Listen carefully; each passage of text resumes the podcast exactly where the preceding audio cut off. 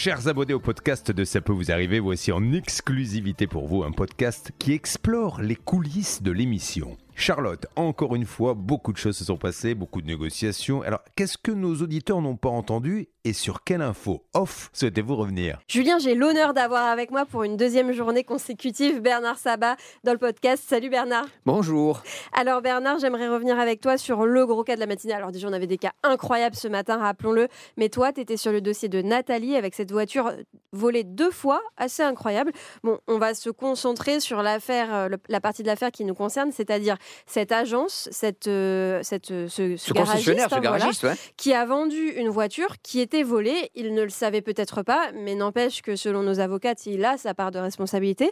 Et donc toi, tu as eu cette agence Big Daddy's en ligne. Euh, Qu'est-ce qu'ils en pensent? Ah, Moi, j'ai eu carrément le président, Mathieu Birman. Il était évidemment estomaqué de passer à la, à la radio et à la télévision, parce qu'évidemment, c'est toujours un petit peu choquant. Et il dit Je vous promets que je ne savais pas. Mm. C'est monsieur Escudero qui m'a vendu deux voitures, et comme par hasard, ces deux voitures sont volées. Alors, jusqu'à présent, ce n'était pas le cas. Deux voitures Deux voitures, avec pas le une, même mais deux. client La Ah voiture oui. de Nathalie, mais une autre voiture aussi. D'accord. Donc évidemment, la police a débarqué, euh, évidemment chez lui pour cette voiture-là, mais la deuxième voiture, elle a été saisie à la personne à qui il avait vendu. Donc vous voyez, en plus tout le monde était pénalisé.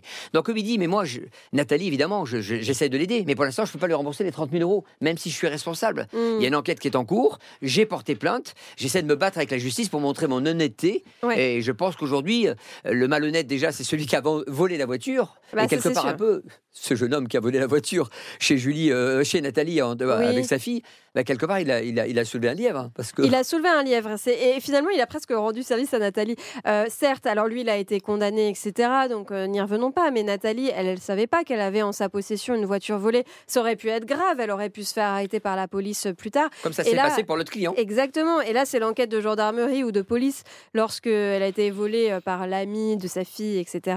Qui a, qui a cherché l'immatriculation de la voiture. qui dit, mais n'existait on pas. trouve pas. Mm. Pourquoi en fait? Parce que les châssis, ils sont effacés et remplacés par d'autres numéros. Donc en fait, ils sont intraçables les voleurs. Après, les voitures, elles restent volées comme ça et elles peuvent rester en circulation des années sans que personne s'aperçoive qu'elles soient volées. Et, et Mathieu Bir- Birman, le président, m'a dit quelque chose d'intéressant parce que Hervé a négocié avec moi sur cette affaire et il a appelé l'ancien commercial. Oui, qui Le était pas net non plus. hein. Lui, il était soi-disant en contrat d'alternance, donc il connaissait personne. Et ben, Mathieu Birman, le président de Big Daddy, m'a pas dit la même chose. Il m'a dit Moi, j'ai porté plainte aussi contre lui. Oui. Parce qu'il est en contact avec ce monsieur Delgado.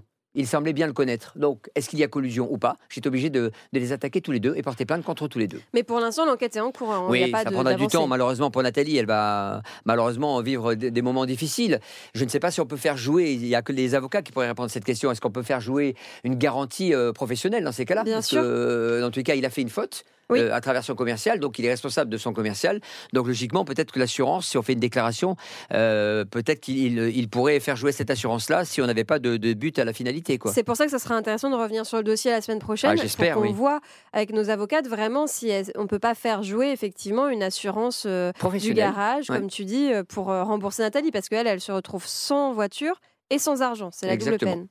J'aimerais revenir aussi sur un autre dossier avec toi, Bernard, parce que malheureusement, ça arrive parfois dans l'émission. Alors, c'est super rare. En général, on a, on va dire, 90% de réussite. Mais il y a des cas où ça coince. Et c'était un peu le cas de notre ami Vincent.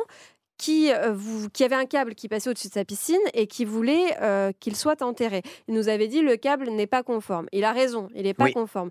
Mais il semblerait qu'Enedis s'est proposé une solution qui était en fait euh, bah, de remettre le câble en conformité, sauf qu'il passerait toujours au-dessus de la piscine. Et ça, Vincent n'en voulait pas.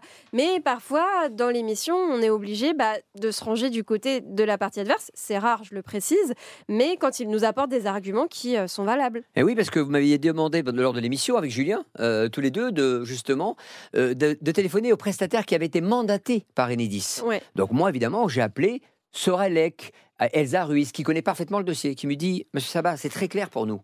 Nous avons été mandatés pour Enedis et on ne travaille pas pour Enedis. On a été mandatés pour faire une étude. Ah oui, Donc voilà, notre position est claire. Le câble qui pend, c'est vrai, il pend et il est dangereux. Parce qu'il n'est pas à plus de 4 mètres. Un, on propose de le mettre à plus de 4 mètres, mettre un nouveau câble tout neuf, Mhm. et il paiera zéro. Oui.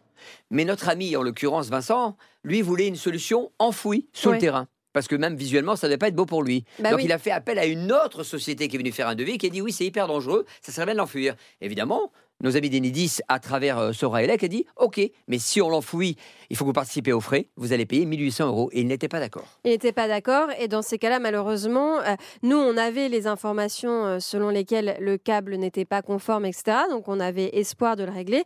Mais dans un cas de figure pareil, quand il y a une solution qui est proposée par euh, le responsable, en l'occurrence Enedis, nous, on ne peut pas aller plus loin. Non. Ça, ça sera à lui de payer s'il veut que ce câble soit enterré. Oui, c'est un choix. euh, Ou bien on lui met gratuitement comme c'était prévu et aux normes de sécurité prévues à plus de 4,50 m pour être précis.